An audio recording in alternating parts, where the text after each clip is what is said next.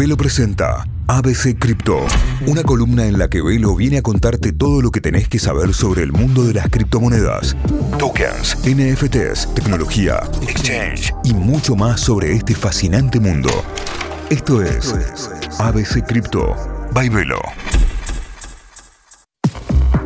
Y como ya lo habíamos anticipado, en esta mañana de día jueves llega el momento de nuestra ronda de mates. Ronda de mates con invitado, invitado especial, porque esto se enmarca dentro de nuestro ABC Cripto, ¿no? Sobre nuestra data que vamos tirando cada semana sobre el mundo cripto, la criptomoneda, las inversiones. Y en este caso vamos a hablar sobre la seguridad en Internet y nos vamos a meter, obviamente, en todo lo que tiene que ver con la seguridad a la hora de eh, qué hacemos cuando invertimos en cripto, qué tener en cuenta y demás. Me parece que es data que va a servir y muchísimo para ustedes que están del otro lado ahí y también porque hay muchas dudas y muchos prejuicios al respecto. Vamos a recibir a Leandro Villar, él es responsable de la seguridad de la información de Velo. Vamos a estar charlando con él. Leandro, buen día, bienvenido a Notify. Aquí Cayo y Santi, ¿cómo te va? ¿Qué tal? Buen día, Cayo, ¿cómo andas? Bien, todo muy bien, excelente. Bueno, eh, imagino que hoy con, con muchísimo laburo, pero también con muchísimas consultas, ¿no? Al respecto. Sí, sí, la verdad que sí. Este, es un, desde hace un tiempo, son tiempos de, muchas consultas, muchas aplicaciones nuevas que utilizan Internet y bueno, sí, surgen muchas dudas y, muchos temores. A mí hay, una duda que siempre me, surge a la hora que, hoy es muy común además, digo, utilizar de repente, no sé, te vas, te vas a un bar, utilizar el bar como una especie de coworking, de oficina o en distintos lugares públicos donde se puede acceder a Internet y demás.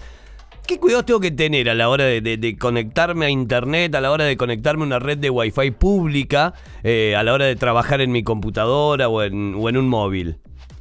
Bueno, esa es una de las preguntas más comunes y de los problemas más comunes.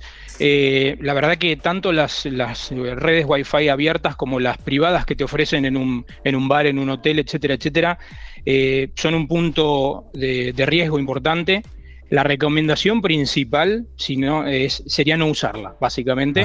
Eh, sería preferible tal vez que navegues a través de tu teléfono celular eh, antes que por una Wi-Fi que vos no controlas, porque el problema principal es ese, vos no sabés quién está del otro lado controlando esa red, eh, podrían estar escuchando el tráfico y eso es, eso es riesgoso. Pero en el supuesto caso de que no te quedara otra que utilizar el Wi-Fi porque no tenés datos, porque no lo querés gastar por lo que fuere, la recomendación sería eh, utilizar una VPN. Para utilizar esa Wi-Fi, utilizar una VPN. De esa manera vos encriptás el tráfico y entonces, aunque quisieran escuchar algo, encontrarían todo encriptado y no lo entenderían. Claro. Vos cuando decís puntualmente escuchar, es eh, tener acceso a la información, digamos, tener acceso a donde yo ingreso, tener acceso a, no sé, si, si meto una contraseña, si de repente estoy en la cuenta del banco, una billetera eh, virtual. El que administra, el que administra el punto de Wi-Fi podría tener la posibilidad de estar escuchando entre comillas, por supuesto, el, tráfico de información que pasa por ahí y, por ejemplo, eh, encontrar un usuario una contraseña o algún dato confidencial. Claro, bueno, claro, esa es la, esa vendría a ser ya la como la, parte más extrema de esto. Digo, pero eh, ¿es tan simple por ahí para quien administra esta red eh, tener acceso a eso? Digamos, ¿es un paso simple o tenés que tener ciertos conocimientos? Tenés que tener ciertos conocimientos, pero como decía al principio, vos no sabés quién está del otro lado. Entonces, este, es un riesgo que yo por lo menos no quiero tomar, entonces lo evito. Claro, claro, claro, claro, directamente. Ahora, también esto me, lleva a pensar en, todo aquello que, no sé, que almacenamos en la nube. De repente cada vez son más conocidas, tanto puede ser Drive como puede ser, eh, no sé, cualquier otro ah, sistema de almacenamiento en la nube. ¿Esto también eh, es eh, riesgoso? ¿Se puede prevenir de alguna manera? Tiene sus riesgos, como todo. Ahí lo que la recomendación sería primero trabajar con las, con las este, nubes reconocidas. Hay otras que son más baratas o gratuitas. Bueno, yo recomiendo eh, utilizar las más, las más conocidas, por supuesto. Y después también, más allá de que no, si, aunque no tuvieras un riesgo de perder la, la privacidad de los datos, lo que también hay que tener en consideración es que ese espacio no es tuyo, es de la empresa que te lo brinda. Y tenés que trabajar con empresas serias para que no te cambien los términos de golpe y eventualmente te quedes sin acceso o te cambien alguna condición del servicio. Este, entonces, bueno, por eso también la recomendación de, utilizar las más, las más conocidas. Eh, y otra, digamos, si vos vas a subir eh, información sensible, la recomendación adicional de seguridad sería encriptarla antes de subirla. Entonces ya sube encriptada y por más que quieran accederla, entonces ahí ya no, no podrían leer. ¿Cómo, ¿Y cómo la encripto de manera simple, digamos? ¿Cómo, cómo la encripto de, manera, de manera fácil? Localmente, digamos, en tu PC y antes de subirla, hay programas que vos podés eh, acceder eh, que permiten hacer una encripción. Eh, para, no sé, uno, el uno de los más sencillos que podrías usar es el 7-zip, que con el que zipias los archivos. Tiene una parte de encripción, vos le decís, habilitame la inscripción, le pones qué característica de inscripción, le pones una buena password y el archivo sube con extensión 7zip o zip y vos lo podés subir, eh, guardarlo, eh, guardarlo en la nube, pero va a estar encriptado. Está bueno, está buenísimo. Bueno, si recién se enganchan, si recién prenden la radio, si recién te subiste al auto y, estás escuchando que estamos hablando puntualmente sobre seguridad, seguridad a la hora de navegar, seguridad a la hora de utilizar una red pública o privada que, que vos no controles, lo estamos haciendo con Leandro Villar, él es el responsable de la seguridad de la información de, Velo. Eh, estamos hablando sobre esto porque obviamente nos vamos a ir metiendo ya en el tema de la criptomoneda, nos vamos a ir metiendo en todas estas dudas también que pueden generar del otro lado a la hora de, tener una inversión, de, ver qué, hacemos con esto. Ahora, eh, con respecto, por ejemplo, a contraseñas, password y demás, siempre hay muchísima recomendación. Hay ya de por sí algunas aplicaciones que cuando vos vas a poner una, contraseña ya te dice, che, tiene que tener determinada cantidad de caracteres, tiene que ser así y demás. ¿Qué, ¿Cuál sería una contraseña segura, digamos? ¿En qué me tengo que basar para entender de qué se trata? Mira, lo que se recomienda para considerar una contraseña segura va, digamos, eh, avanzando en el tiempo. Anteriormente eran 8 caracteres, hoy en día ya te hablan de 12. Que contenga eh, mayúsculas, minúsculas, números y algún símbolo. Eh, con eso ya tendrías una composición compleja que haría bastante difícil poder este, descubrirla, la clave. salvo que pongas mamá 1, 2, 3, 4 con una mayúscula y un punto, eso no es tan difícil, pero digamos, podrías buscar alguna alguna este, estructura compleja con esa conformación, pero en general suelen ser difíciles de recordar. Entonces muchas veces lo que se puede recomendar es, en vez de, utilizar una password, utilizar lo que se conoce como una passphrase o una frase de seguridad.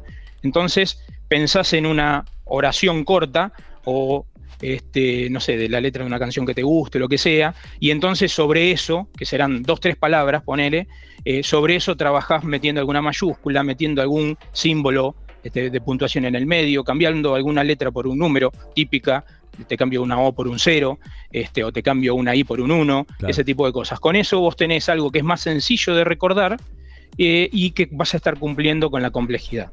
Por supuesto que eh, en la medida, lo que se recomienda además es que no tengas la misma clave en todas tus cuentas, porque en el supuesto caso de que te descubran una, eh, tendrían acceso a todo. Mm, cada cuenta debería tener su clave. Eh, y vos vas a decir, bueno, pero tengo 200 cuentas. Bueno, para eso lo que se puede utilizar son los repositorios de claves, que son como repositorios seguros donde vos generás y guardás las claves y eventualmente la única que tenés que acordarte es la del propio repositorio. Entonces vos utilizás con esa clave, eh, accedes al repositorio, desde el repositorio utilizas, copias y pegas las claves de las distintas eh, cuentas. Está buenísimo. Y por supuesto, digamos, el tope de gama, si podés, que, podés decirle así, que se utiliza hoy en día, pero eso te lo tiene que permitir la aplicación, es eh, adicionar segundo factor de autenticación. Ah, perfecto, perfecto. El segundo factor puede ser la pregunta, puede ser, eh, digamos, una, pregunta clave, puede llegar a ser eh, algo que definís vos o algo que directamente te, tira la aplicación. Mira, generalmente lo que se está utilizando hoy en día son aplicaciones específicas que eh, lo que te dan son password de un, se llaman OTP, One Time Password, password de un solo uso, digamos que es un número de 6 u 8 dígitos que va cambiando constantemente en el tiempo, vos no lo tenés que recordar ese número, y esta aplicación que vos tenés generalmente en el celular, eh, te lo da para esa cuenta en particular. Entonces, adicional a tu usuario y tu password, te pide ese número y con esa eh, trilogía, digamos, de usuario, password y, eh, y clave de segundo factor, vas a poder acceder. Bien, perfecto. Ahora, eh, a la hora de invertir en cripto, digamos, y a la hora de, tener en cuenta, obviamente, todos estos factores de seguridad que, no son nada menor, eh, pero ¿Se siguen realizando estafas? Digo, ¿cuáles son las estafas más populares, más comunes en, en criptomonedas y cómo puedo prevenir esto? Sí, por supuesto, eh, cada vez más, porque cada vez más se conocen las cripto y, cada, y se usan más. no, algunas cosas no son nuevas, son de de todo, digamos, todos los ciberatacantes las vienen usando y ahora las acomodan, digamos, al, mundo cripto. Phishing, es la típica, es la vedette, digamos. Eh, cualquiera que, haya, que tenga mail eh, recibe intentos de, de, phishing. El phishing es un intento de estafa a través del mail donde vos recibís un mail que te pide cierta información y lo que están buscando es justamente tratar de robarte información haciéndose pasar por otra persona o por una empresa para que vos mm, caigas en esa telaraña y brindes alguna información que les sirva eh, para no sé, robarte un usuario, una password, eh, una clave de algo eh, o información personal, dependiendo para qué lo quieren usar. En el caso particular de eh, las criptos, apuntan claramente a tratar de conseguir los accesos a tu wallet. Ah, bien. Bien, perfecto. claro, ahí este, por lo general te van a pedir que ingreses usuario, contraseña o alguna cosa. Sí, o te mandan un link en el mail y te dicen, mirá, se te bloqueó, ¿por qué no entras al link y desbloqueas de acá? Vas a tener que poner usuario y password y entonces ya te lo robaron. O sea, tiene variantes, puede ser algo totalmente escrito, te pueden mandar un adjunto que esté infectado, te pueden mandar a entrar a un link que tienen una, que es una página de ellos. Este, y después tiene variantes el phishing, que puede ser que se conoce como smishing, que es lo mismo, pero por SMS, o phishing, que son llamadas telefónicas. Ah, directamente, claro, y ahí ya tendrías que entregar los datos vos directamente. Y ahí te, empiezan a preguntar cuál es tu número de documento, decime, eh, muchas veces ahí hay que tener cuidado con la gente mayor, que son, en phishing es muy, muy factible porque no saben utilizar los otros medios, entonces con llamadas telefónicas muchas veces los que suelen caer son las personas mayores. Claro, claro, claro, digamos, y esto este no lo encuentra, digamos, tanto para, la estafa que puede ser en cripto como para cualquier tipo de, sí, estafa. Esto, esto eh, cruza todo, o sea, es, típico de, si tenés un mail, te van a querer hacer phishing para lo que sea, hay que tener cuidado con el home banking, hay que tener cuidado con las wallets. Y después, más específica, si querés, eh, tenés eh, una que se llama Pam Pam Dump, que lo que hacen es promocionar la compra de criptoactivos en proyectos que no son muy conocidos. Te brindan información falsa, te la inflan, básicamente, entonces la gente compra, el precio sube, y los que la armaron venden, llevándose eh, el dinero más o menos a precio alto, y lo que te queda es un criptoactivo prácticamente sin valor. Eh, después, similar, pero no hace falta que suban tanto el precio. O sea, los creadores eh, la, crean y retiran los fondos cuando la gente ingresa. Eso se llama rack pool. Y después este, también tenés los falsos exchanges. O sea, te recibís correos, te promocionan exchanges, te ofrecen rendimientos extraordinarios, pero te piden, no sé, para entrar 100 dólares. Entonces vos entras con los 100 dólares, el exchange en realidad es todo mentira y nunca más vas a recuperar los 100 dólares. Claro, ahí está hasta las manos. Ahora, eh, ¿cómo, tener en cuenta que, por ejemplo, este tipo de monedas o, este tipo de, empresas, digamos, entre comillas, que están por detrás, sean realmente eh, confiables y que podamos ver que si vamos a invertir ahí o que vamos a poner una moneda ahí, ya sea, no sé, estos 100 dólares, eh, sean realmente un lugar donde yo puedo confiar, sea una moneda en la que puedo confiar? Mira, como en todas las inversiones hay un riesgo y hay que entender cuál es ese riesgo y eh, hay un estudio previo, si querés, para, meterte en proyectos, sobre todo en los proyectos que no son conocidos.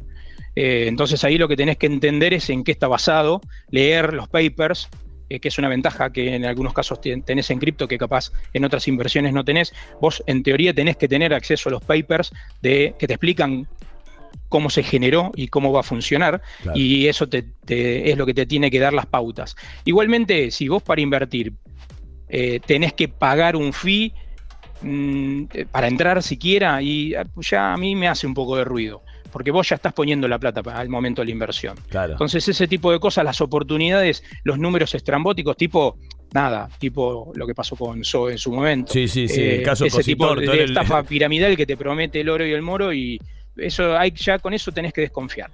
Eh, por ese lado, ese sería uno de los primeros eh, datos en los que vos tenías que, estar mirando.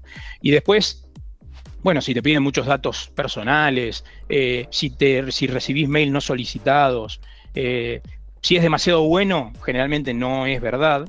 Entonces, son las, las, cuestiones, en realidad no, no, es nada tan técnico, son las cuestiones lógicas que uno suele aplicar en otras, en otras actividades. Bueno, hay que volcarlas a, al manejo de las criptos. Claro. Y por supuesto, una de las cosas que también es muy importante, porque ahí sí es un poquito más técnico, es tener mucho cuidado que se descarga en el teléfono donde vos tenés tu wallet.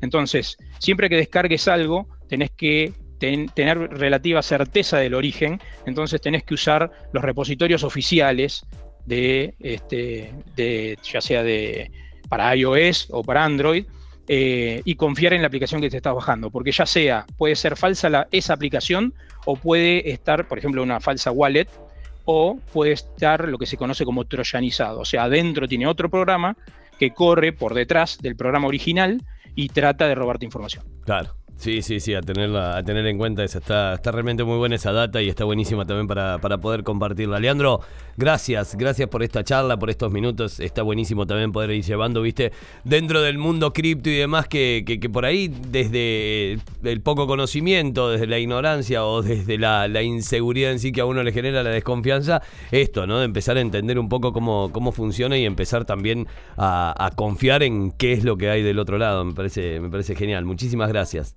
No, por favor, muchas gracias a ustedes. Espero haber colaborado un poquito. Y bueno, saludos para todos. Que tengas un gran día. Muchas gracias, buen día para todos. Hablábamos con Leandro Villar, responsable de la seguridad de la información de Velo, en este diálogo, bueno, de eh, ABC Cripto, donde nos vamos metiendo de a poco también en el mundo de la criptomoneda y llevando información para, para poder compartir y también llevar tranquilidad. Velo presentó ABC Cripto.